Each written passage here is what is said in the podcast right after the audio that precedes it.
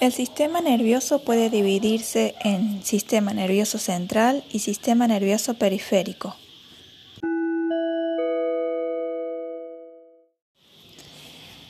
El sistema nervioso central está formado por el cerebro y la médula espinal. El sistema nervioso periférico se localiza fuera del cráneo y la columna.